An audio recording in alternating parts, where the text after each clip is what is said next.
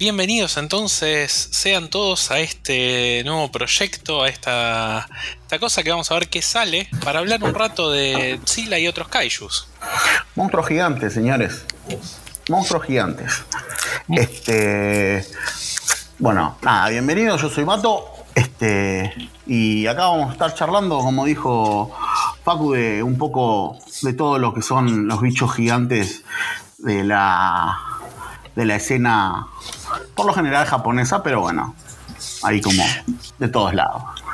Eh, el kaiju no tiene nación. El kaiju, eh, sí, el kaiju no tiene nación, me parece, me parece muy acertado. Hoy, hoy en día podemos decir que, hay kaijus de, todo, de todos lados, así que por suerte tenemos un montón para hablar.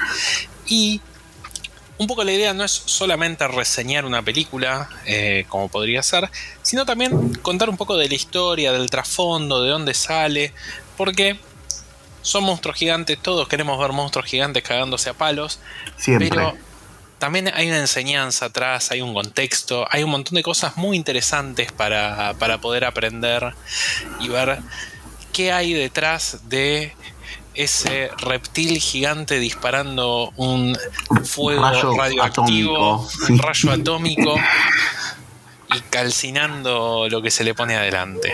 Sí, totalmente. Este, bien. Bien, Bueno. vamos a empezar entonces con lo que es este primer programa para hablar de el- del Kaiju en el cuarto, que es básicamente Godzilla vs. Kong.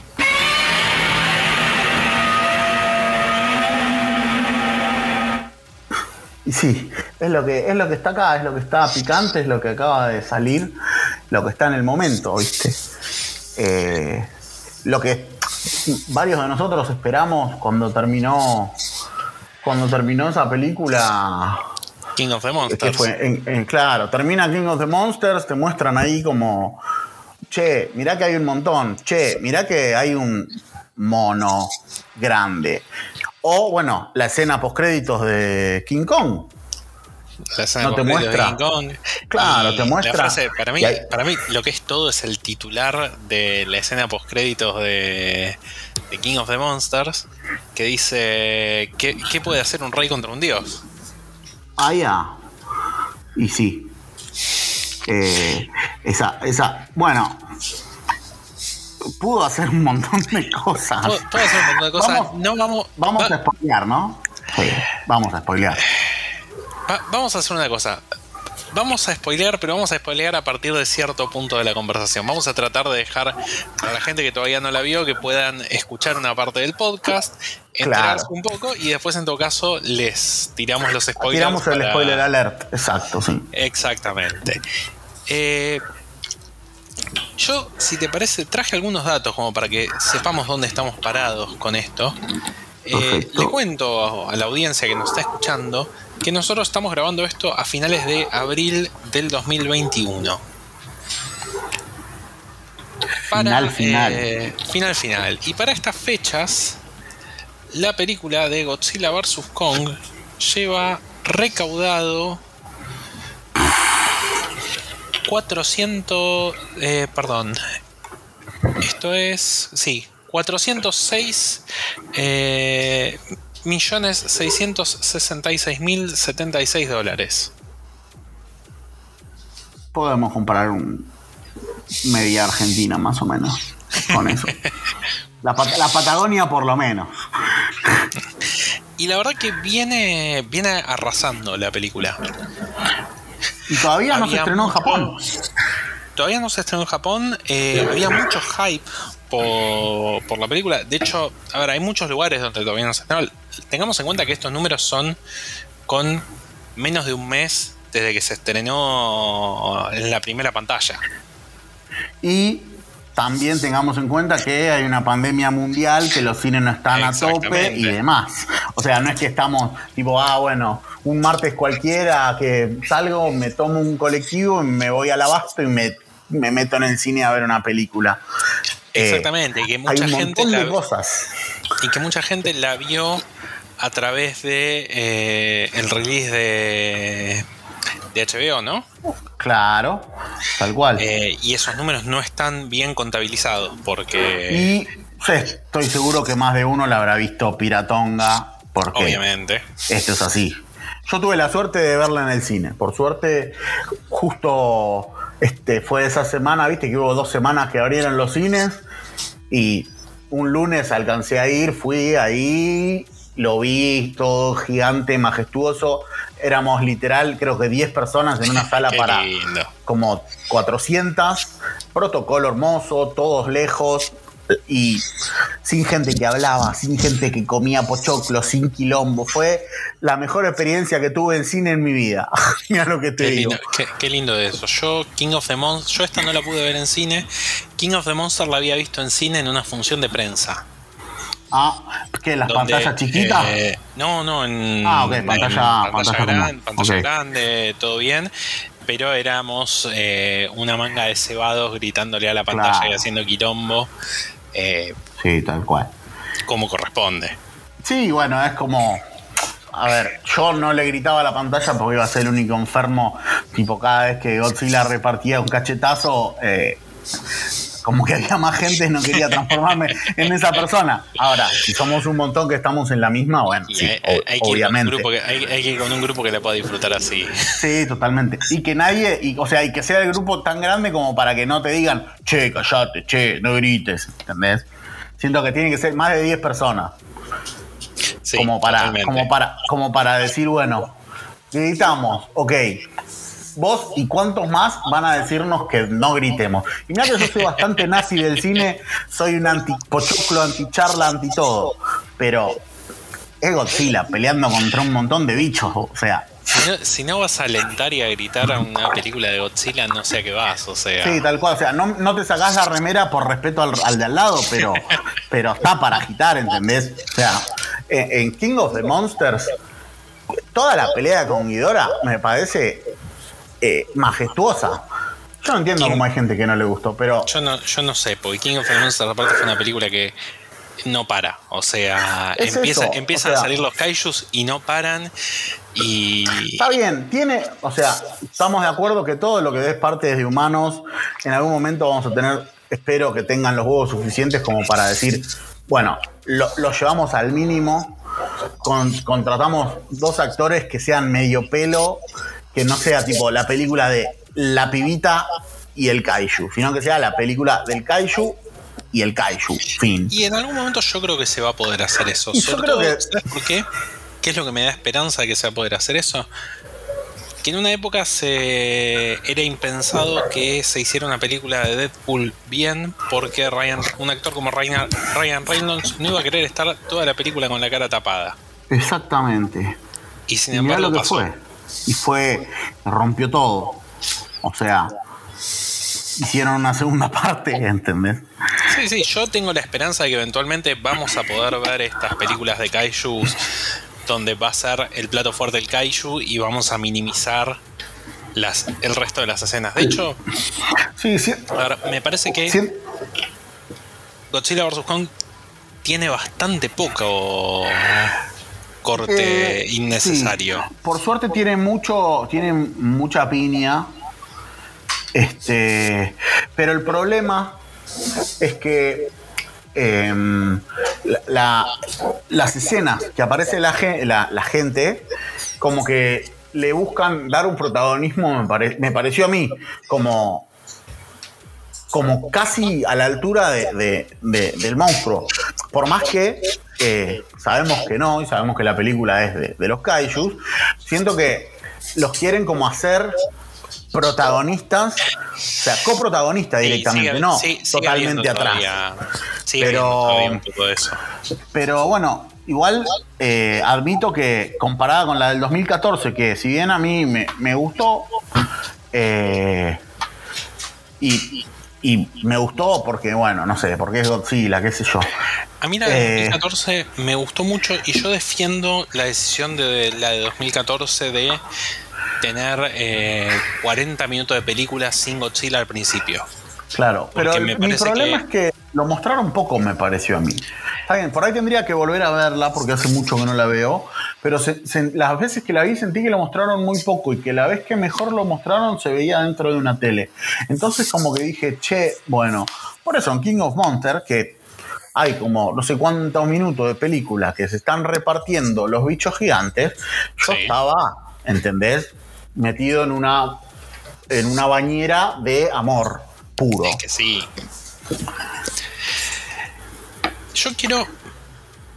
Porque nosotros somos fanáticos de Godzilla, pero hay mucha gente que capaz no está tan metida en el universo.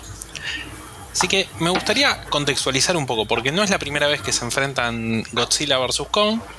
Negativo. De hecho, eh, la Godzilla vs. Kong original fue la película más taquillera y es discutible que es la película que aseguró y asentó que haya una franquicia de Godzilla. Puede ser, sí. Yo te, voy a decir mi opinión, eh, voy a contextualizar un poquito, te voy a decir mi opinión y vos me vas a decir eh, qué, te parece. Pero Godzilla nace eh, en los 50. 54 es la primera película. la primera película de Toho y acá tenemos un monstruo que eh, surge de, la, de, las pruebas radioactivas, que era un, un miedo que todavía estaba muy cercano para, la gente de Japón. Y sí, habían pasado 10 años, ¿te imaginás? O sea, 10, 15, un poquito menos. Por ahí. Todavía estaban, todavía estaban reconstruyendo, entonces era una cosa muy cercana. En este caso, Godzilla eh, era una amenaza en, la película, eh, sí, de buenas a primera. Literal, era el malo. Y de hecho, eh, acá sí podemos tirar spoilers tranquilamente. Eh, me, parece que podemos spoilear una película de 1954, ¿no? Mirá, yo calculo que o, todos la vieron o por lo menos vieron algún resumen en internet o algo. Bueno, la película termina con que eh, lo matan a Godzilla. La primera. pero, pero, pero. Pero, pero. Pero hay un detalle que eh, a mí me gusta mucho, que es que. ¿Cómo lo matan a Godzilla en la primera película? ¿Eh? ¿Te, acordás con qué lo matan? No, mal yo. ¿Eh? El arma eh. con la que. El arma eh, final con la cual lo pueden vencer a Godzilla finalmente porque sobrevive a las armas nucleares. Eh, de hecho, se alimenta de la radiación. Es con la misma que metieron en King of the Monsters. Ah, el coso. Eh. El Oxygen. La horca. sí, el Oxygen Destroyer. Eso. Este, se me, se me hizo una laguna. Se me hizo una laguna. En, King of the Monster, cuando dicen esto es un Oxygen Destroyer, fue tipo, no, pará.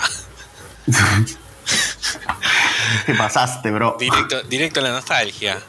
Total. Y la película eh, termina, con, termina con una enseñanza. Eh, después, más adelante, en futuros programas la vamos a reseñar en detalle. Pero, como que la película quiere dejar esta enseñanza de que si no paran la mano con las pruebas nucleares, que todavía era algo que se hacía mucho en los 50, eh, Godzilla va a volver. Es que ahí está, eh, bueno, lo que decíamos de, toda la protección ambiental, entre comillas, es, es, eso, es déjense de joder con la radiación porque es choto. Exactamente. Y un par de años después, en el 56, 55, eh, no, 56, vuelve Godzilla en lo que fue Godzilla Rides Again. Yeah. Y al final de esta película, la forma en la que derrotan a Godzilla es básicamente le tiran una montaña encima. Me parece sólido. es un porque acá lo que tenemos, esta es la primera película donde lo vemos a Godzilla pelear con otro monstruo y Godzilla no es el malo de la película, sino que está peleando con alguien más y los humanos son daño colateral que queda en el medio. Es que mm, todos, o sea, me parece que es lo que todos necesitamos. Es lo que todos estamos esperando que pase ahora. Eh, que los humanos sean daño colateral entre los dos bichos. Contra Anguirus. Anguirus. Se surte en la segunda. Se, se surte, gana y cuando gana en la segunda eh, el ejército lo quiere bajar porque no quieren a Godzilla suelto por ahí haciendo bardo. Pero como no le pueden hacer nada, eh, lo que hacen básicamente es eh, provocarle una avalancha y enterrarlo. Lo entierran. Lo cual va a dar pie algo que pasó siete años después. Y por esto es por lo que yo te digo también que me parece que esta realmente fue la película que, que disparó la franquicia. King Kong vs. Godzilla pasa en el 62. 62. Y para mí, voy a buscar mi machetito con la lista de películas de Godzilla. Es la tercera. Es la tercera. Si vos te fijas, pasaron 7 años desde la segunda. Y a partir de ahí, entramos con una película de Godzilla cada dos años. Es verdad. Tenés la de eh. Motra en el 64. Eh, la, de, bueno, eh, la de Guidora. La de Guidora en el 64. O sea, es eso, es, un montón. O sea, no es una película cada dos años, son dos películas por año casi. es el Motorhead del cine. Total, total. La Mona Jiménez en pedo. Claro, totalmente. porque después tenés la de, la de la de los Astro Monster. Sí, Evira. Evira en el 66. Son of Godzilla en el 67. No, no paran. 68. Bueno, para mí la del 68 tiene un. es eh, Destroy All Monsters. Es. Eh, pero bueno, nada, más adelante iremos, calculo, desglosando, desglosando de más. Además tengo que pegar unas rewatch porque estoy como. no, me acordaba, no me acordaba con qué lo mataron en la primera. O sea, me, me quiero matar. ¿Cómo no me he acordado de eso, chabón? Acabo, o sea, hice el ridículo en el primer, eh, en la primera entrega del podcast. Tampoco, tampoco, es el ridículo. Fui al, fui a lo que es el, dato de color. Sí, sí. Más editame, color que, lo sacamos, lo sacamos. Pero a lo que voy es que Godzilla vs King Kong, después de siete años de no tener películas de Godzilla, puso todo en marcha y fue la película más taquillera por mucho tiempo. Y eh, de, las de Godzilla. Los, los números, a ver, los números. Los números. Em, no los tengo, no están acá. Bueno, no importa. Pero eh, lo, que tiene es que. En Japón es una de las películas más vistas eh, de toda la historia. Claro con 11,2 millones de, entradas vendidas. Y sí, boludo. Es un montón de gente. un montón de gente. Eh, y el em, año en que salió fue la cuarta película eh, más taquillera. Claro. Pasa. Pasa que, claro, te ponen a, a un. Bueno, primero te ponen a Godzilla que los ponjas como que. Yo creo que le tenían como una especie de amor-odio. Porque si bien. Godzilla uh, qué bueno, bicho grande, uy, qué malo, radiación. Claro, Godzilla también representa un poco eso y representa una cosa que para mí es súper importante y súper necesaria, que es. Eh, primero, ponerle cara a un. Eh, a una amenaza, a un miedo porque la radiación y las consecuencias de la radiación y qué sé yo, eh, son cosas que en muchos casos no se pueden ver, son cosas que, que toda la gente que, habrá ido a ver las primeras películas de Godzilla creció escuchando. Es que sí, o sea, ¿cuántos japoneses habrán, tendrán tipo, che, salen de ver la primera Godzilla y era, hey, pero mi tío, ¿entendés? Mi, mi, mi, mi familia en Nagasaki eh, terminó como... Entonces como que siento que es algo que en ese momento mucha gente tenía, eh, había vivido el tema de la radiación no sé si en carne propia, pero en un nivel de cercanía, como, no sé, ¿entendés? Mi tío se murió en Hiroshima, ¿entendés? Es algo, por, decir así. claro, es algo que era muy cercano y desde un punto de vista social genera este fenómeno de ponerle una cara y darle un cuerpo a eso que, que, que, está ahí amenazando. Entonces, mucha gente lo puede ver relacionado así. Y el hecho de que después haya como un pequeño twist en el cual deja de ser un monstruo que viene a destruirnos y pasa a ser eh, alguien que viene a ayudarnos porque hay más monstruos que vienen a destruirnos. Primero, primero es alguien que tiene eh, su propia agenda y después es alguien que viene a ayudarnos. Eh, es verdad eso, es verdad, porque el chabón no es que, ah, no, me voy a ir al campo porque acá si le pego al bicho este y rompo un edificio, mato gente. Tienes razón. O sea, no, no, es un bicho con conciencia de eh, tengo que proteger al ser humano. Siento que es, tengo que protegerme a mí, ergo, eh, el humano cae en la bolsa, en la volteada. E, ese es el tema. No busca proteger a los humanos, en todo caso busca eh, proteger su. Busca sobrevivir y busca proteger su lugar en, el, en la cadena alimenticia. Exactamente. Eh, ahora cuando entremos a hablar un poco más en detalle de, Kong vs. Godzilla, tiene mucho de eso la, película nueva. Totalmente.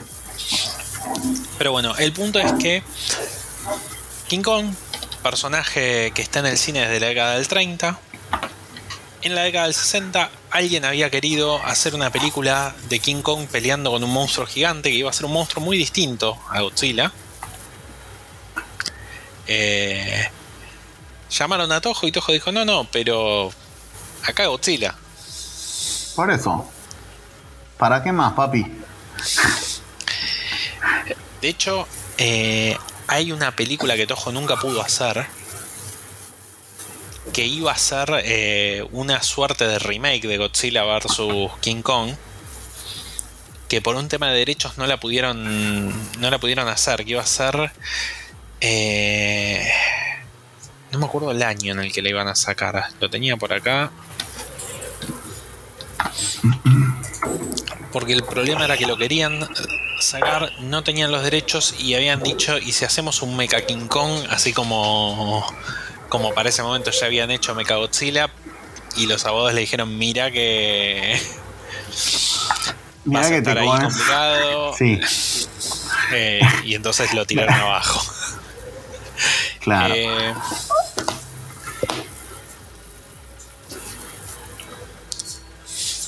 Em, Mira, iba a ser, acá lo tengo, en 1966, eh, Toho iba a ser King Kong versus Evira. Ahí va.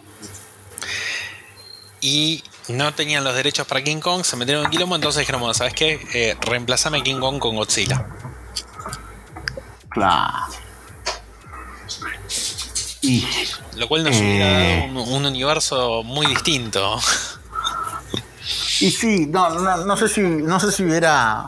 Porque siento que si, si ponían a King Kong contra Evira, eh, probablemente eh, todo lo que vino después de Godzilla, no, no sé si hubieran terminado haciendo King Kong contra el resto del mundo, ¿entendés?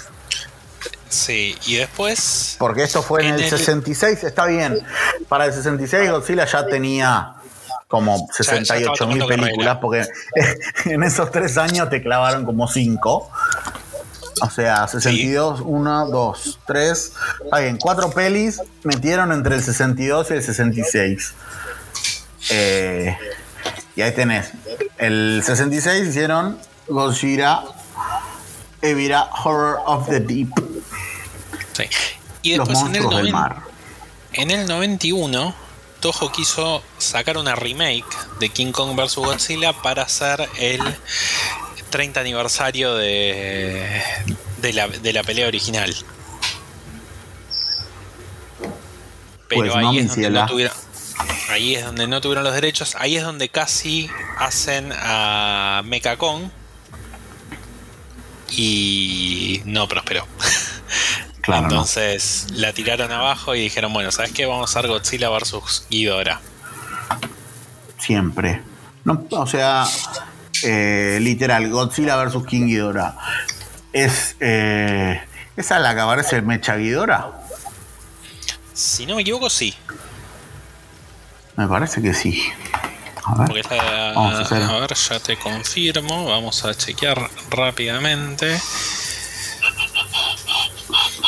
Eh, porque es la que le sigue al terror de Mechagodzilla. Así que me Claro. parece que sí, ¿eh?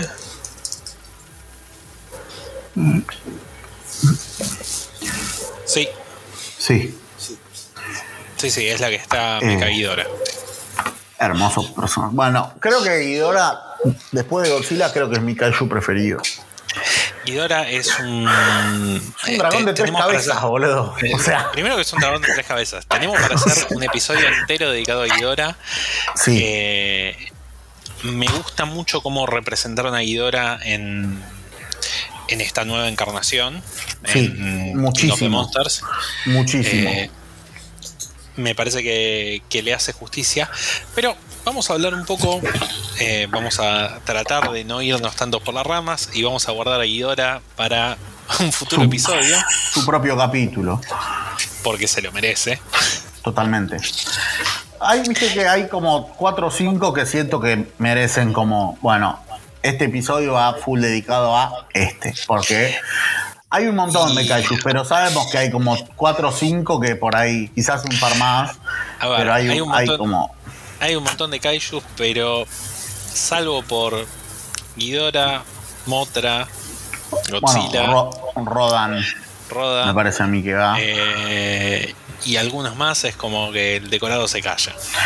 tal cual, por eso te digo, o sea, tres o cuatro y fin. El resto son como lo- lo- los, los eh, extras. Totalmente, es como. Necesitamos a alguien contra que pelee el bicho este. Bueno, tráelo a Pepito, listo. Viene Kaiju Pepito y así. Y es como, es como fue el Muto en, en esta nueva etapa de Godzilla. Necesitamos a alguien para que se caiga a palos. Es que va por ahí. Va por ahí. Va por ahí. Y ahora sí, vamos a hablar un poco sobre lo que es esta encarnación de Godzilla vs. Kong. ¿Te parece? Dale, vamos. Vamos por ahí. Esta sí la tengo fresquita.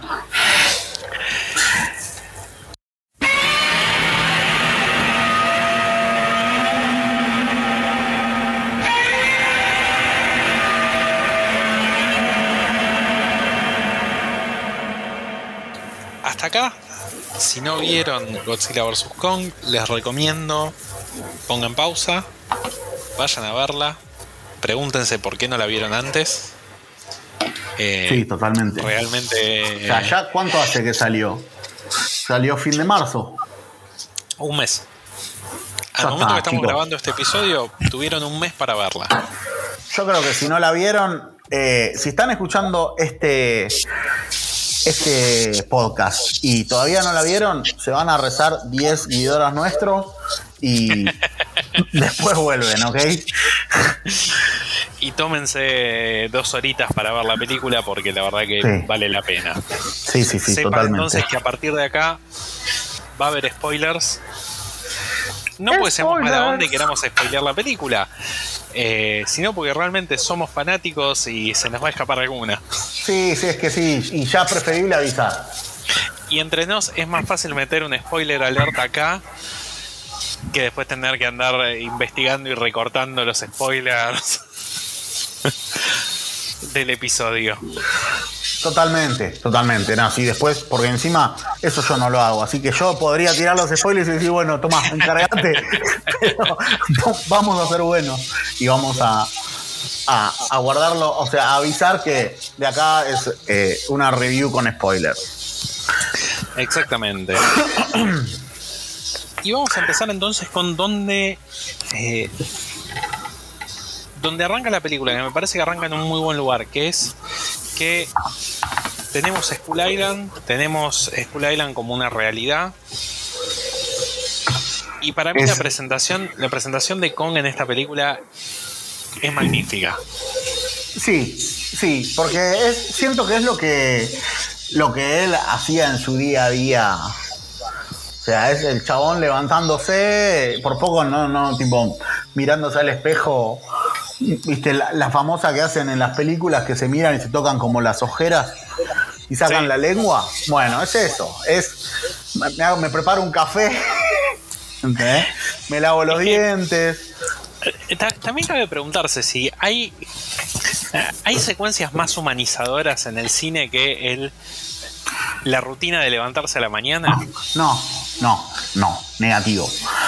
Eh, es, o sea, es literal, es lo, agarraron a, King Kong y lo transformaron en un tipo que se está levantando para ir a laburar a su trabajo de oficina que odia con su jefe de mierda y, su sueldo triste en un cubículo de 2x2.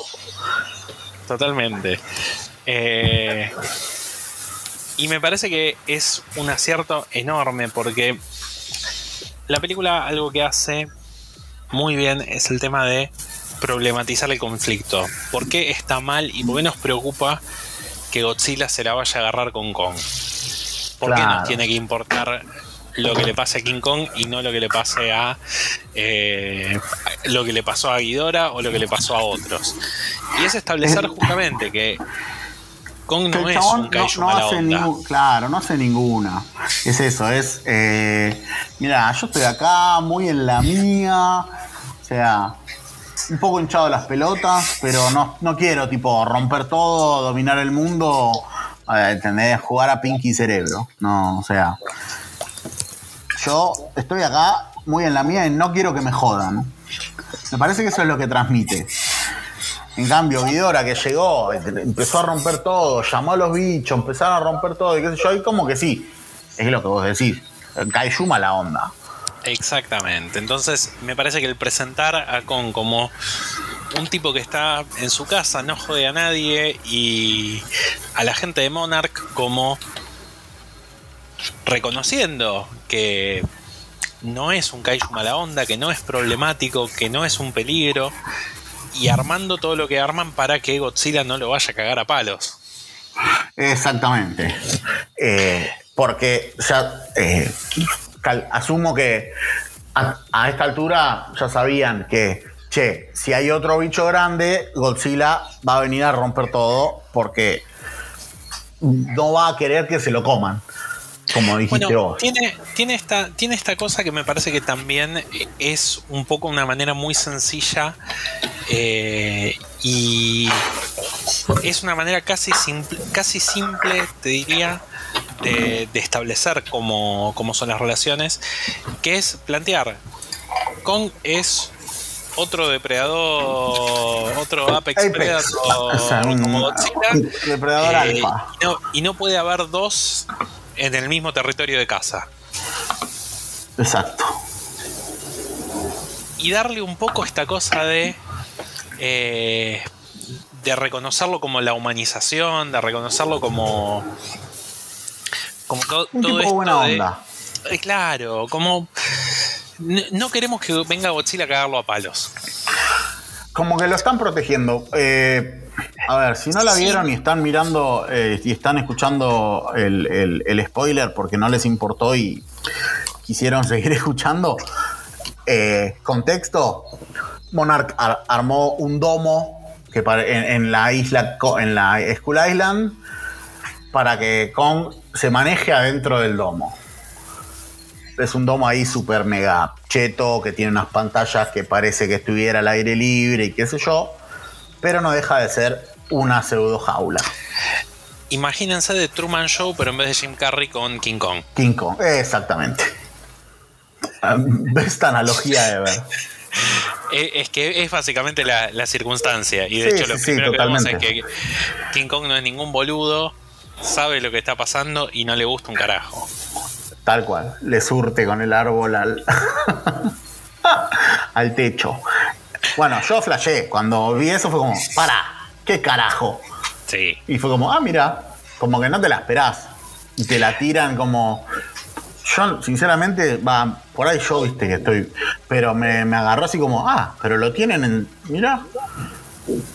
Yo no pensé que, que íbamos a empezar ya en esa en esa circunstancia. Claro, a mí me dio la sensación de que lo iba a venir a buscar, pero, pero bueno. No, y la verdad que me gustó, pues me parece que, que es también un buen reflejo de qué está pasando con Monarch. Porque hasta ahora nosotros habíamos visto a Monarch eh, como una como un grupo así muy underground en la primera película después lo vimos como una agencia internacional establecida eh, que cuidan dónde estaban los kaijus dormidos. Y acá lo que vemos es que realmente eh, están cuidando de alguna forma claro. de los kaijus despiertos también. También hay una cosa que la película hace mucho con esto de eh, de humanizar y de no demonizar. Porque la película cuida mucho de decir, Godzilla no lo va a venir a cagar a palos a Kong porque Godzilla es un forro. Claro, va a venir solo porque sabe que está. Sabe que está y porque quiere ser el primero que marque negro no me vengas a cagar a palos a mí. O sea. claro, quiere, o sea, quiere tener dominio del territorio que es el globo terráqueo. Exacto. Quiere ser el, el poronga. En criollo. Básicamente. Y la película tiene. Eh, tiene un, un B-plot, que es este plot que no corresponde a pichos gigantes cagándose a palos, pero que. A ver, sí, pero no está tan mal. Por lo menos, por lo menos no está tan mal el espíritu. Puede ser. a mí me parece que ya me cansó, me cansó la actriz y como ya no. Son dos eh, cosas. Yo estaba por marcar en realidad, y esto es cierto lo que vos decís. Eh, hay dos Hay, dos, secundarios. El, plot secundario de Eleven, haciendo de Eleven, poniendo caras de Eleven, tomando café porque es readulta ahora. Eso es algo que me quedó. Mirá lo marcado que me quedó. Porque agarra y toma café del Tumblr como muy marcado, como tres, cuatro veces que decís, esto es innecesario. Y después, claro, la parte, la otra parte de los humanos, que decís que es, eso sí es verdad, que no, está tan mal. Para mí, la parte de, Eleven la podrían haber volado y haber dejado la otra. La parte de Eleven la podés sacar completamente y es más, la parte de Eleven debería si yo estuviera haciendo el, el marketing y distribución de, Godzilla vs. Kong, toda la secuencia de el chabón con el podcast y, Leven y qué sé yo, yo lo hubiera sacado como, como contenido web. Claro. O sea, como un, contenido que acompañe y complemente la película. Pero que no forme parte de. Pero que no sea la película. porque se vuelve bastante forzado en un montón de lados. Es, pero es un montón. Una pibita de 13 años entrando a Facility, tipo de un. O sea, dale. Yo entiendo que. estamos, estamos hablando de una película de monstruos gigantes, entonces puede haber fantasía. Pero.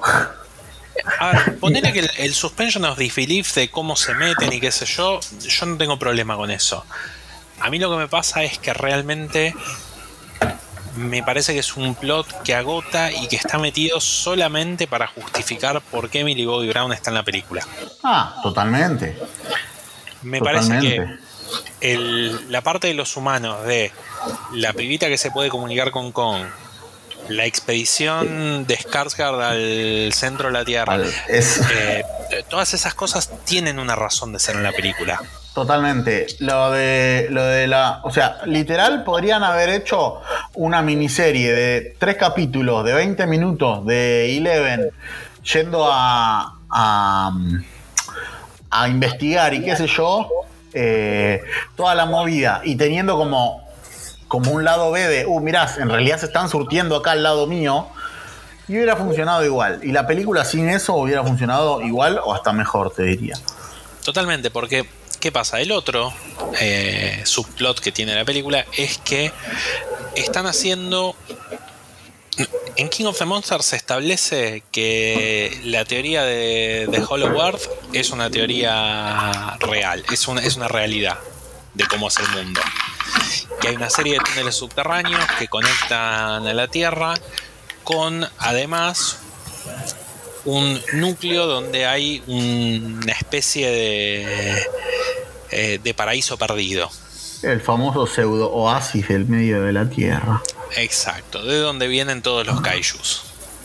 Es un lugar que ofrece la radiación, que un poco ya lo habíamos visto en King of the Monsters cuando Godzilla se mete por los túneles y encontramos el templo de Godzilla.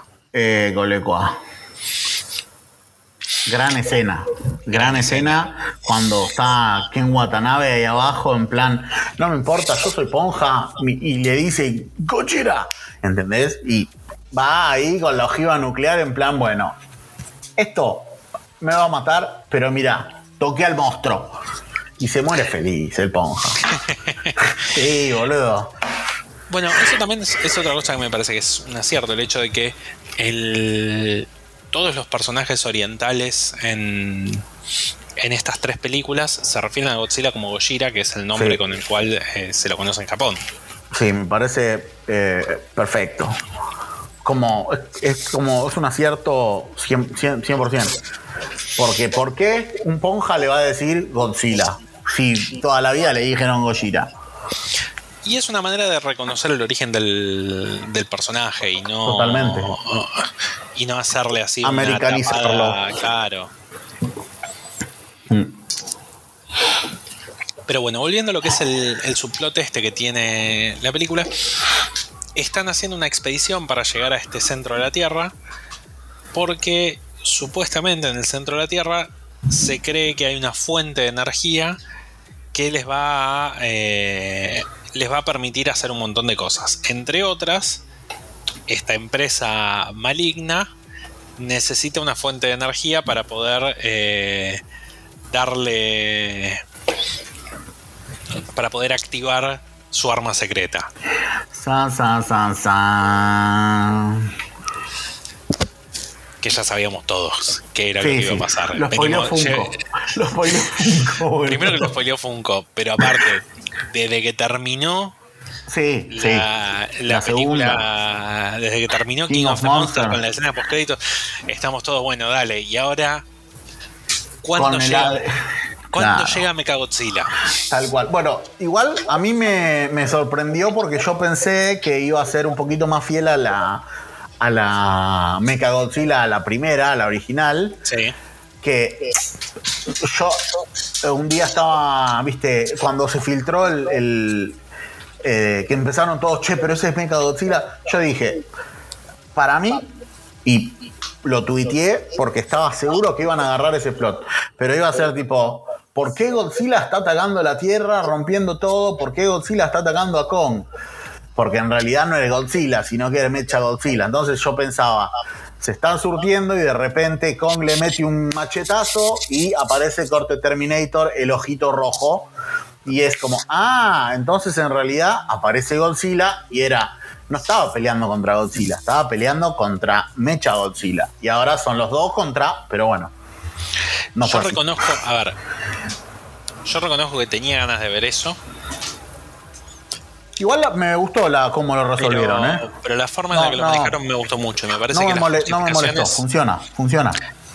Me parece que las justificaciones de por qué Godzilla está atacando lugares, eh, ciudades con humanos y qué sé yo, funciona. Totalmente. Eh, y me parece también que funciona en la época en la que estamos.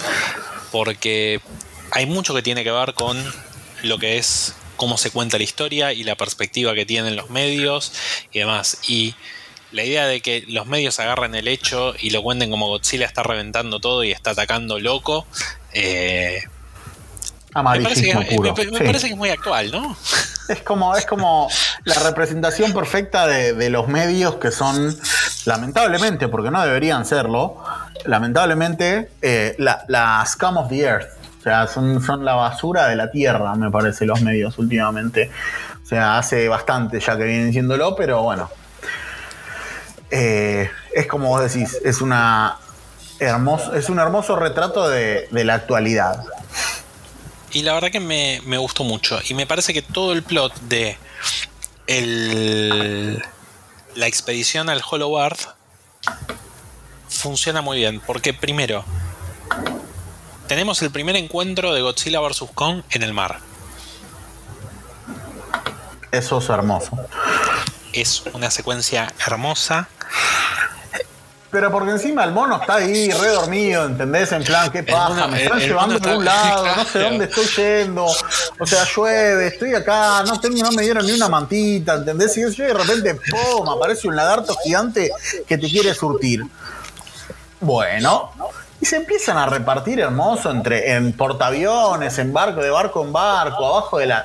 O sea, le mete un tucumanazo divino. Eh, es, tan buena toda la pelea. Y se da también una de las cosas que a mí más me gusta de, Godzilla como, como franquicia, que es los monstruos cambian de tamaño y de forma todo el tiempo. Sí, boludo.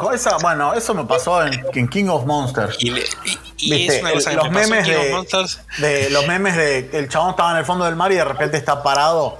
Y boludo, no jodas. Es, no me importa. viendo una película de un monstruo gigante, boludo. Hacían los memes con las patas largas. Es una película de es parte de lo que quiero, es parte de lo que quiero ver. O sea, yo no quiero que sea todo. Que que, Científicamente probado, boludo. ¿Qué me estás hablando? A ver, realmente, cuando vos me pones dos monstruos gigantes cagándose a tortazos en la pantalla, me chupo un huevo la continuidad. Lo último en lo que me voy a poner a pensar es, pero pará, porque la mano de King Kong es del tamaño de un misil y acá es el tamaño de un, de un avión. ¿Cómo puede ser? Chupa un huevo, boludo. Se están rompiendo los cuernos un lagarto gigante contra un mono gigante. No, o sea, no te puedes poner a fijar esas cosas, pero bueno, hay mucha gente que, que lo hace. Y bueno, no los vamos a juzgar, pero un poquito sí. Totalmente. Y me parece que tiene. La película logra establecer muy bien por qué lo están llevando a Kong y por qué se agarran a. por, qué se entran a surtir en el medio del, océano. no es que es algo tirado de los pelos. Lo olfateó. y eh, después. Lo que, yo no, lo que a mí no me terminó de. Perdón, lo que a mí no me terminó de. Eh, no terminé de entender es o sea, ¿por qué lo necesitan a Kong para bajar a la Hollow Earth?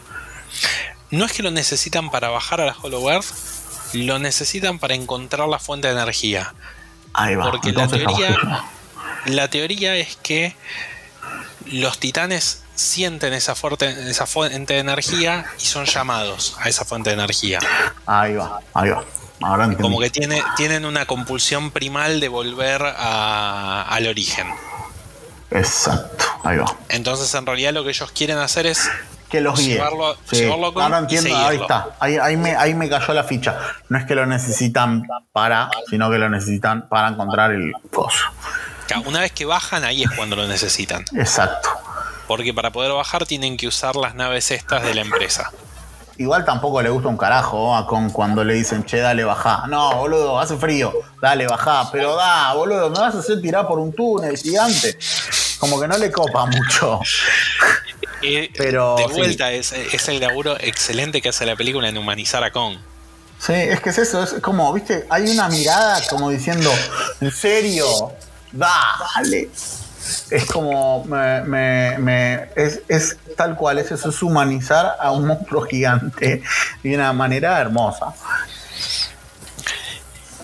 Y una vez que bajamos, para mí hay una cosa que es hermosa, que es primero cómo se ve visualmente el, e, e, esta tierra, este Hollow Earth. Sí, me encanta, a mí me encantó me parece que, es un gran logro de la película como lo retratan. Sí, totalmente.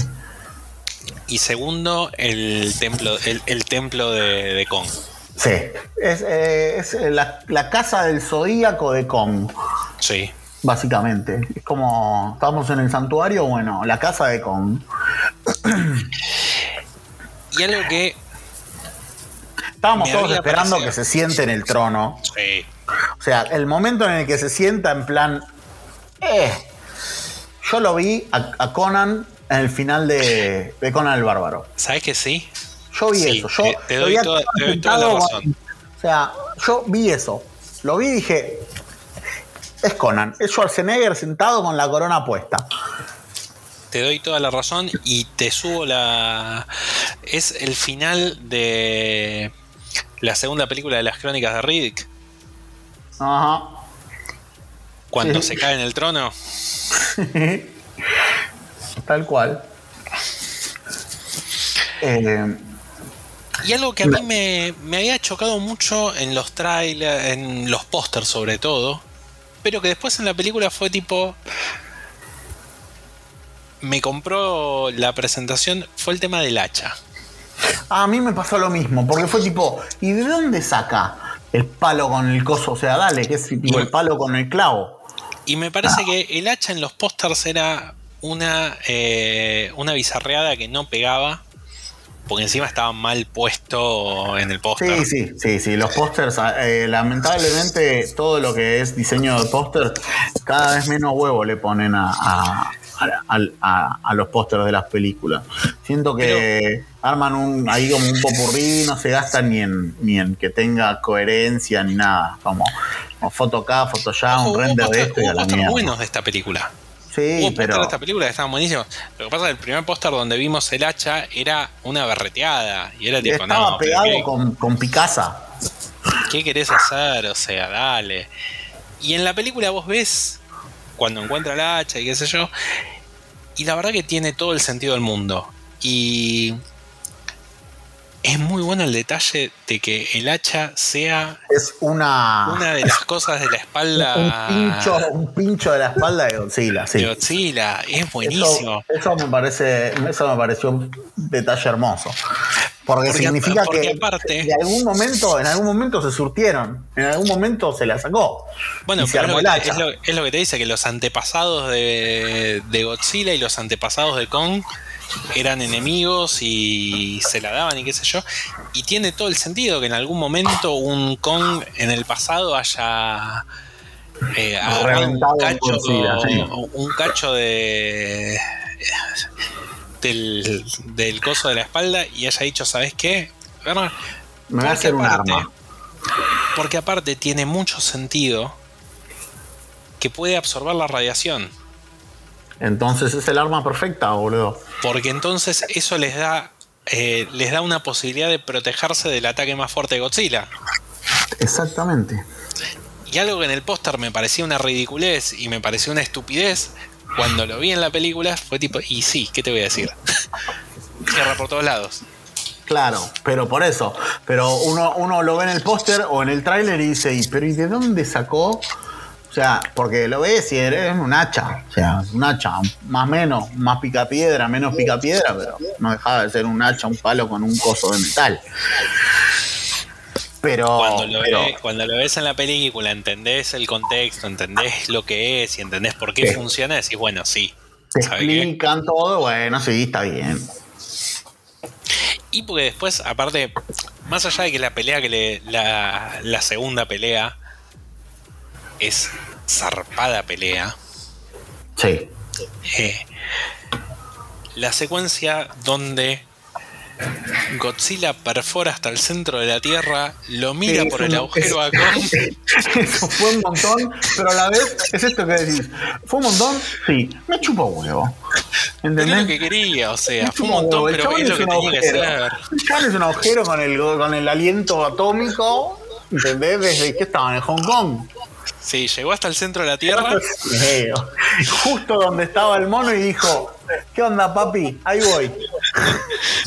Y el mono miró para arriba y le dijo, ¿sabes qué? Dale. Dale, gato. Me planto de guantes. Y es buenísimo. Y es eso lo que. A ver. Yo lo que estoy esperando de una película como Godzilla vs. Kong es eso. Es que es obvio, porque, o sea, si bien, a ver, toda la franquicia de Godzilla, si bien eran, eran películas serias o lo que sea, eh, era un tipo disfrazado de bicho peleando contra otro tipo disfrazado de bicho, ¿entendés? Entonces tenían como cierto, comillas, dejo de parodia, si querés decirlo, por más serias que, o sea, no parodia a nivel eh, Batman de Adam West, pero No, como... pero es, es- es abrazar el absurdo. Es, esa, está, perfecto, gracias. Abrazar el absurdo, o sea, no ponerte a, preocupar y a buscarle la. ¿Cómo se llama? La, exactitud científica o, la continuidad perfecta o lo que sea. Estás viendo un mono metiéndole un palo, o sea, un árbol en la boca como si fuera un brócoli a Godzilla, o sea. El momento, el momento donde le mete, le mete el hacha en la boca para taparlo del rollo, buenísimo. un guiño, literal fue un guiño a eso. Sí, fue un guiño cuando en la original le mete el, árbol en la boca. Eh, es una película que se nota que en el fondo tiene un montón de gente que realmente eh, es fanática de esto. Era una película de monstruos, sí y está hecha por gente que hizo la película que quería ver. Más allá de las necesidades de responder al estudio, más allá de tener que poner a Millie Bobby Brown en un montón de secuencias que no tenían sentido. Es gente haciendo la película que querían ver y se notan esas cosas. Totalmente. Yo el otro día en Twitter encontré al, al character designer de Mecha Godzilla y el chabón, ¿entendés? Es de esos enfermos que tiene la, mesa explotada de muñecos. Tiene todos los Mecha Godzilla que salieron porque es su creación y es su bebé y es su versión. Y, y sí, yo estaría igual, ¿entendés? O sea, ¿qué vas a hacer? ¿Un tipo de, traje y corbata que... Ah, bueno, pero porque fíjate que la vértebra 8 no conecta con la vértebra 7 porque, ah, boludo, robot gigante con forma de lagarto. Ya está. Fiesta. ¿Y tiene sentido el diseño de Megagodzilla? Sí. para Megagodzilla, sí. En la que, tal cual, la forma en la que lo usan. Que saltan, bueno, salta el evangelizador, eh, re Evangelion, eh, re Pacific Rim, papi, sí, es un poco ahí como, dale, ¿qué querés?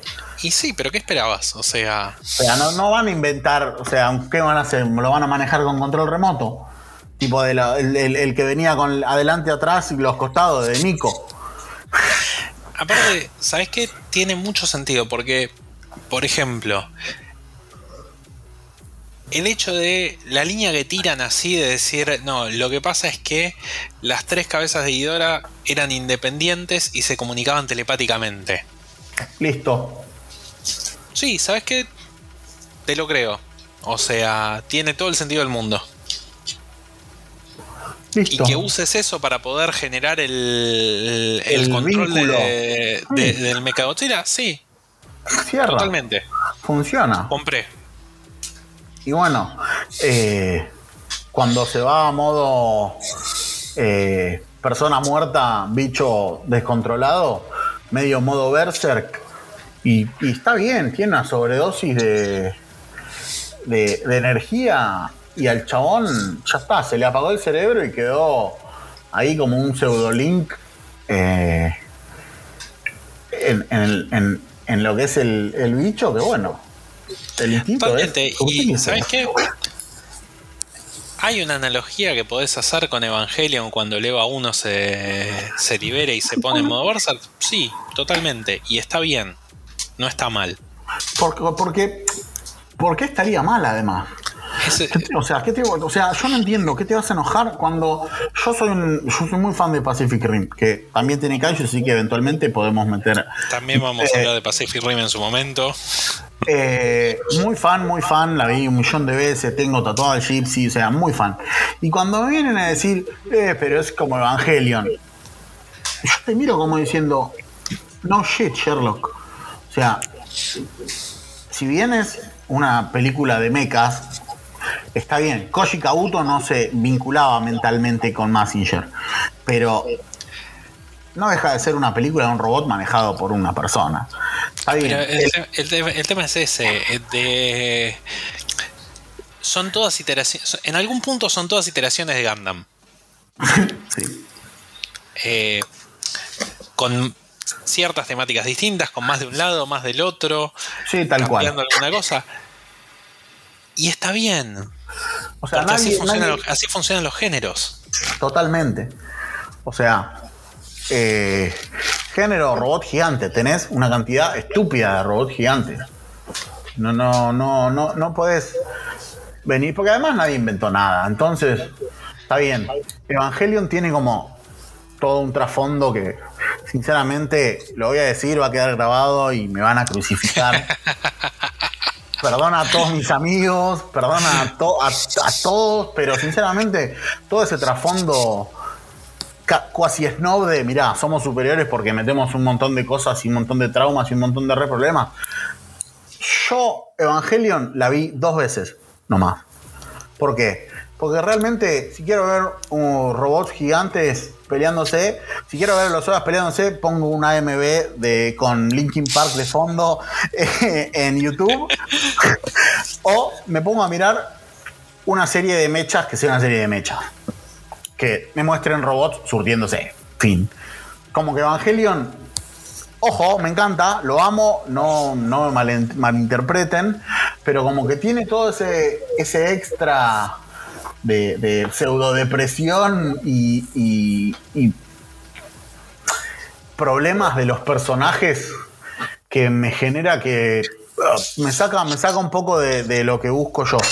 Ojo, yo soy muy cabeza de tacho, a mí me gusta, ¿entendés? Las piñas, los bichos gigantes, los robots gigantes, fin bueno, pero tiene, a ver, hay, una cosa que es. Eh, eh, yo no comparto la opinión sobre Evangelion, porque a mí la verdad que Evangelion me gustó mucho, lo vi muchas veces, qué sé yo. Pero es esto que decís, es lo que busco. Es exactamente. Entonces, yo no te voy a decir, ah, no, no te puede gustar Evangelion porque. Porque, ojo, insisto, a mí me encanta, me encantó, me parece fabuloso, tiene unos diseños de la zamputa, los personajes están buenísimos, tiene un, un trasfondo resarpado, pero para mí eh, no, o sea, por más que tenga mechas y todo, no sé si lo consideraría un anime de mecha per se. Es como un subgénero, me parece, para mí. Otro tipo género Evangelion, me parece. Como género Evangelion, porque tiene como muchas cosas. Pero bueno, otra vez nos fuimos porque hay tanto para hablar de esto. Para, volver un poquito, pero también para seguir un poco con, esto de haciendo amigos. Eh, anda a buscarle al ángulo a Michael Bay.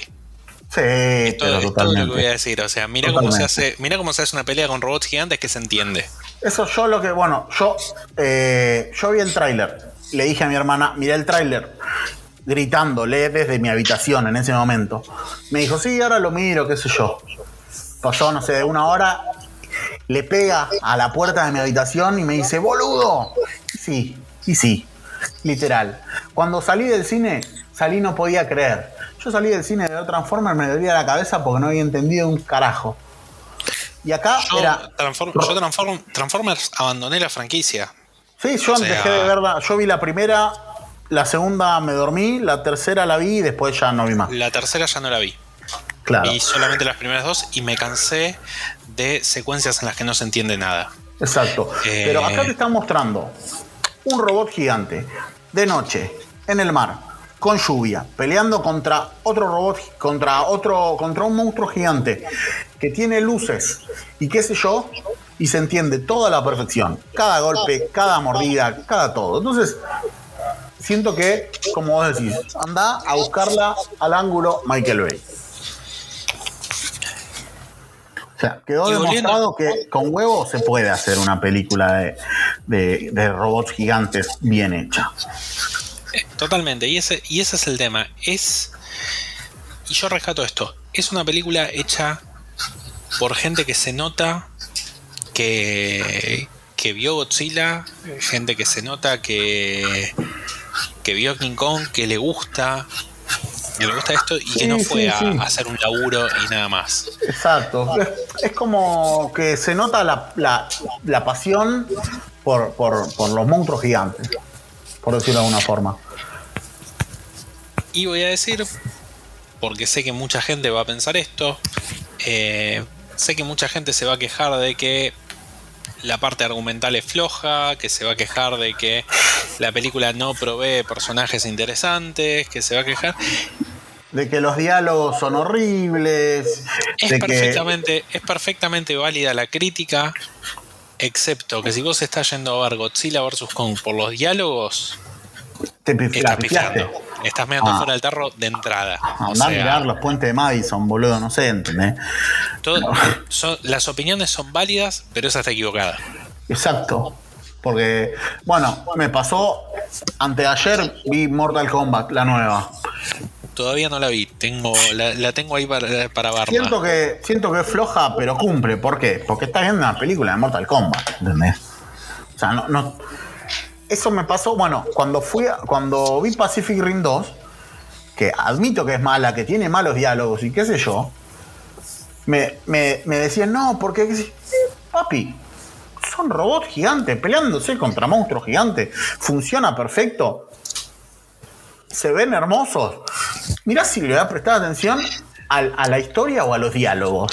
A ver, yo te digo, yo te digo lo que dije cuando fui a ver Pacific Rim 1 al cine. Yo estoy yendo a ver un robot agarrar un barco Sí. y pegarle un batazo con el barco a un monstruo. Sí, señor. Y no me importa nada más. Y no hay argumento que me puedas dar Sí, tal cual. eh, que me va a tirar abajo eso. Ni la física, ni, ni el guion, ni el storytelling. Yo No. fui a ver eso. Tal cual. Porque después Eso- vienen y dicen, pero si el barco cuando lo levantás se parte al medio. No, me jodas. La Ese barco no. debate, boludo. Este justo no. Tal cual. O sea, no, no. eh, hay, hay gente que no sabe, digamos, separar las cosas y piensa que todo el cine, que si piensa que el cine es uno solo. Me parece. Entonces. Y hay, eh, gente, y hay gente que piensa que todo tiene que seguir las mismas reglas. Exactamente. Entonces, a ver, si yo voy a ver un drama eh, en donde hay, no sé, a ver, hace mucho que no veo un drama igual porque las esquivo porque para drama ya estamos en la vida real. ¿Entendés? Por ejemplo, sé que esta Father nueva es durísima, la gente llora, yo no la voy a mirar ni en pedo porque mi abuela cuando falleció estaba con Alzheimer, todo un garrón, no hay chance que la mire. Pero, ¿entendés? Es como querer comparar Father, que es una película dramática sobre una historia real, un problema real que le pasa a la gente en la vida cotidiana, contra una película de monstruos gigantes. No, no puede, no puede tener, o sea, no puedes pretender que sigan la misma línea de, de- de lógica. No puedes, usar la misma, no, no puedes usar la misma vara. O sea, No, ni en pedo, ni en pedo, ni en pedo. y pasa en el cine, pasa en la música, pasa en los cómics, pasa en un montón de, de lugares. O sea, hay que entender qué es lo que estás viendo Y que todo es Y no distinto, de cierta manera. y no hay que pedirle al. Y esto me parece que es importante. No hay que pedirle a un producto que sea algo que no es. Tal cual. O que sea más de lo que de, de lo que quiere ser y de lo que está ofreciendo. Yo no le puedo pedir a Godzilla vs Kong que tenga secuencias que encontraría en una película de Scorsese, por ejemplo, más allá de que a mí personalmente Scorsese no me termina de gustar. A mí me aburre un poco, así que. Eh, más, más allá de mis opiniones sobre Scorsese. Sí, sí, sí, sí, sí, pero se entiende. Y yo pienso exactamente lo mismo. Eh, hay que saber qué estás yendo a ver. Y Totalmente. disfrutarlo. Porque siento que no lo disfrutás, si no. Porque también ¿Entendés? es eso, o sea, en última instancia, el objetivo de ver una película Es entretener. debería ser pasarla, debería ser disfrutar el momento. Exactamente. Entonces, si vos la vas a ver y lo único en lo que pensás es, ah, pero ese diálogo fue una cagada. Ah, pero ¿cómo hace para levantar el barco gigante? Ah, dale, me vas a decir que se levanta, se sienta el mono gigante en, en el barco y el barco no se hunde. Y No, no, del- no, o sea, Eh, a ver, si, si a una persona le entretiene eh, mirar una película así, está buenísimo. más vale. Ahora, eso habla de la experiencia de la persona que mira la película, no habla de la película. Exactamente. Porque todos podemos salir a buscar, a criticar una película porque no hace algo que, que debería hacer. A ver, voy a ir un caso. Me, me voy a ir para el lado de los superhéroes. A mí no me gusta como director Zack Snyder. Bleh. Yo- si yo voy a ver una película de Zack Snyder, yo entiendo que estoy yendo a ver una película apagada, sin colores. Eh, con mucha cámara lenta. Con mucha cámara lenta, porque son las cosas que le gusta al cine de Zack Snyder. Sí. Está bien, está mal. Son valoraciones que si yo acepto sentarme a ver, eh, por eso yo no vi la el, Snyder Cut de. No, yo la vi. yo, me fumé, yo me fumé las cuatro horas. Y, y, pero ¿qué pasa? Obviamente no las vi sentado mirándola porque no. O sea, estaba haciendo uno, tenía que hacer unos bocetos para un laburo, entonces me la puse ahí. Y, a ver, eh, son cuatro horas que se pueden resumir en una hora y media tranquilamente, pero el cine de Snyder necesita cuatro horas para contar lo que quiso contar. Eso así. Sinceramente no me gustó. No, no. Más allá de, que Snyder no me guste como director, no me gustó la película en sí, ni lo que hizo, ni me pareció que haya cambiado, o ah, como decían, no, para nada. Pero pero es eso, o sea, no, no hay que saber diferenciar eh, las cosas por lo que son. Estás yendo a ver una película de Zack Snyder, ya sabes qué va a ser. Yo tengo un montón de críticas con respecto a el Snyder Cut como producto. Ahora, lo que es la película y lo que tiene la película no me voy a sentar a discutirlo porque entiendo que es lo que querían que tenga esa película. Sí, pero eh. es como, es eso, o sea, realmente es lo que querían que tenga porque los fanáticos de Snyder están todos contentos y piensan que es una obra maestra, piensan que es que tendría que haber ganado todos los Oscars del mundo y que no sé qué. Está bien, déjalos. O sea, tuiteando de la casa consiguieron que le den lo que querían. Fin, o sea, ya está. El tema también es que empezaron a dar a ¿Entendés? Empezaron a bardear eh, con la de Continue Snyderverse, empezaron a bardear las películas de Coso, de Warner. O sea, vos veías las reviews de Godzilla y eran todos Snyder Fanatics. Sí, o sea, diciendo, Restore de Snyderverse, esta película tiene una estrella. ¿Entendés? Dale, papito. Y todo bien, pero no. O sea, y eso es justamente lo que yo critico del Snyder Cut. Todo lo, que representa el haber dado luz verde a ese producto. Le dieron poder. Le, hicieron creer a una turba de, de momias que tenían poder sobre algo. Eso siento que es lo único que lograron. ¿Qué sé yo? Es una discusión que excede a este podcast. Nosotros venimos acá a hablar de Godzilla, venimos a festejar y a difundir la palabra de nuestro señor lagarto gigante con su rayo radioactivo. Pa, pa, pa, sí, señor.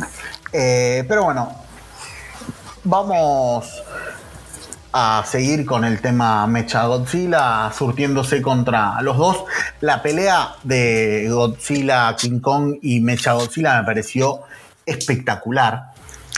Me parece que es una gran pelea y me parece que es un gran uso de los tres. Sí. Porque me parece que, es eso. Que ya lo habíamos visto en la película anterior, en todas las secuencias de pelea de Ghidorah contra Godzilla, donde vos realmente los veías eh, usar todo el kaiju. Claro, claro, no es que tipo, bueno, solo te tiro los rayitos, no, se surtían con todo, uña, diente, rayo, cola, eh, edificio que tengo al lado, lo que venga. Y me parece que, eh, que garpa un montón cuando la persona que está coordinando entiende cómo se tienen que mover, qué es lo que, qué es lo que tienen que hacer, qué es lo que pueden hacer. Sí, sí, no parece, no, o sea, todo lo que es eh, el mecha eh, me parece hermoso porque realmente los saltos que pega te muestran cuando las turbinas se prenden y lo levantan o cuando la cola, no sé, eh, empieza a girar. Nada, te muestran como unos engranajes, como, como que todo tiene un sentido lindo ahí, como que... Te lo muestran exacto, te lo muestran como realmente siento que sería si existiera realmente. Del mismo modo que también te muestran en la pelea, en la parte de.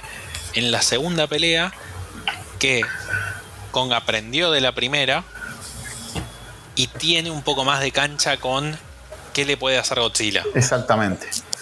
Porque es justamente es eso, es, es un ser que evoluciona. Sí, y también el hecho de cómo en las dos peleas cada uno usó el medio en el que estaba a su favor. Por ejemplo, en la primera pelea que es en el agua, Godzilla lo trata de ahogar a Kong. Claro. Porque entiende que es la entiende que es la ventaja La que tiene. claro. La, la ventaja táctica es Estoy en no el me agua, yo puedo sí. respirar, este no, exacto. Y después cuando están peleando en el en la ciudad, vos lo ves a Kong colgarse de cosas, eh, aprovechar Saltar el de lado a lado.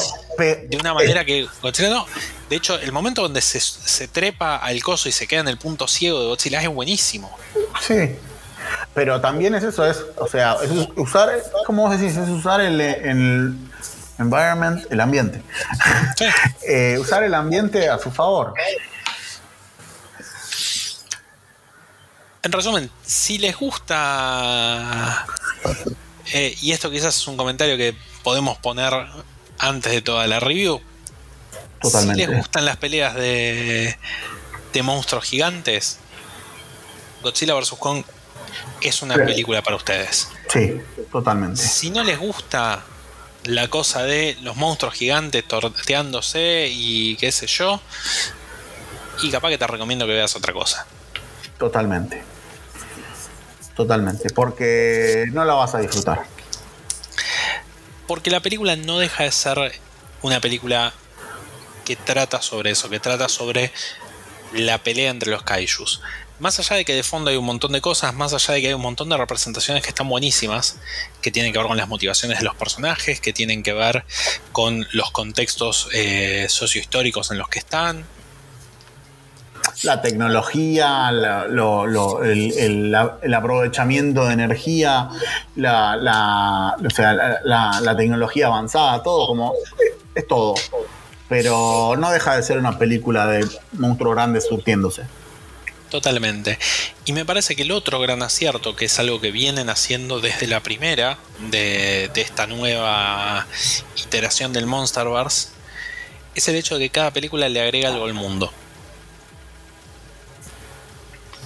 Sí, Cada película cambia el mundo en el que viven los personajes y en las películas subsiguientes vamos a seguir viendo eso. Que es el gran acierto de Marvel. claro. Y es lo que no puede hacer DC. Bueno, es que. eh, sí, sí, tal cual. Yo, sinceramente, me considero muy fan de Marvel. Porque creo que supo engancharme con esto que vos decís. Como que todo va sumando. De una forma súper armoniosa. Sin forzarlo. Entonces, Totalmente. el- como La que va la construcción de a poquito. Y, y de repente terminás teniendo una escena de 50 minutos de 40 personajes surtiéndose contra otros 40. Y se te pasa así. ¿Y qué pasa? En la primera película te establecen que existen los titanes. En la segunda película te establecen que existe la Hollow Earth. En la tercera película, la Hollow Earth es una realidad. Los titanes son una realidad. eh, y deja las cosas muy paradas, paradas en un lugar muy interesante para eh, cómo sigue esto. Porque Totalmente. abre la puerta a un montón de cosas. Sí, yo espero que sigan. Yo espero que sigan. Porque la verdad que es, es un... Va, a ver, a mí, ¿no? A mí me encanta. Entonces, espero que sigan y que podamos ver Monstruo Gigante para rato. Yo no sé cuánta guita les da, pero si los Ponjas vienen haciendo película de Godzilla del 54 y la última, ¿qué fue? La última Japo fue en el... do- en- no, no. ¿eh? Shin Godzilla. Shin bueno, Shin Godzilla es espectacular, 2016. Y antes de Shin Godzilla, en el 2002, Godzilla, Mecha Godzilla.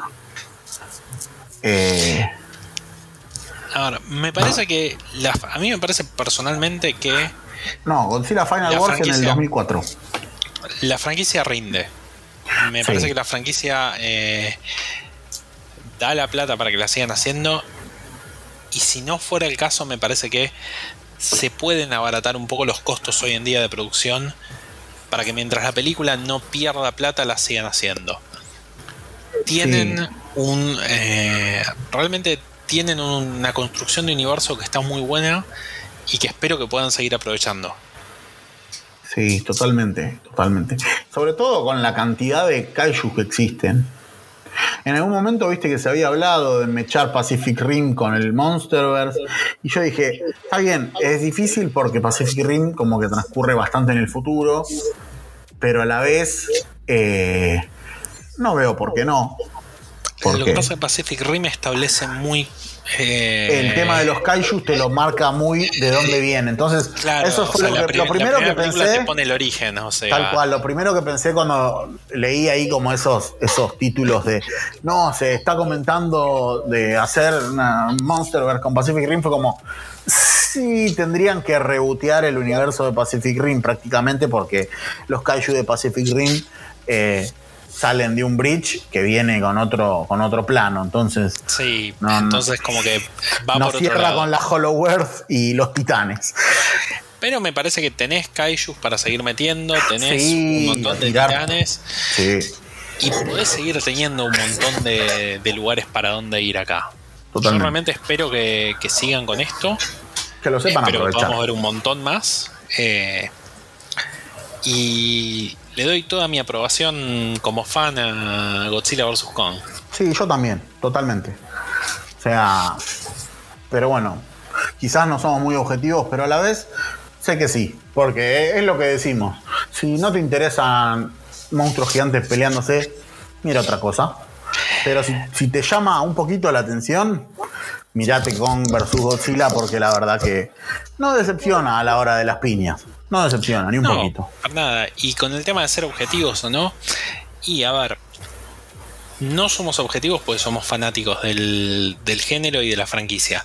Pero me parece que también esa es la opinión que uno quiere eh, para, para, poder medir cómo estuvo la película. Sí, sí, porque si a un crítico, si escuchas a un crítico de cine que te, mete en la misma bolsa eh, el irlandés y King of Monsters, vas muerto. Todo bien, pero yo no quiero la reseña de Falcon and the Winter Soldier de Martin Scorsese. No, tal cual. Exactamente. A mí hacerme la reseña de un pibito fan de Marvel que te va a decir, guacho, miralo porque es una fiesta. Totalmente. Y esto entonces ha sido el primer episodio de Kaiju Criollo ya hablaremos de el kaiju criollo que existe, porque existe, señores. Ya, ya hablaremos del kaiju criollo y ya hablaremos de un montón de cosas, porque realmente tenemos de vuelta más de medio siglo para cortar. Totalmente. Va a ser un, va a ser un, un fan ride.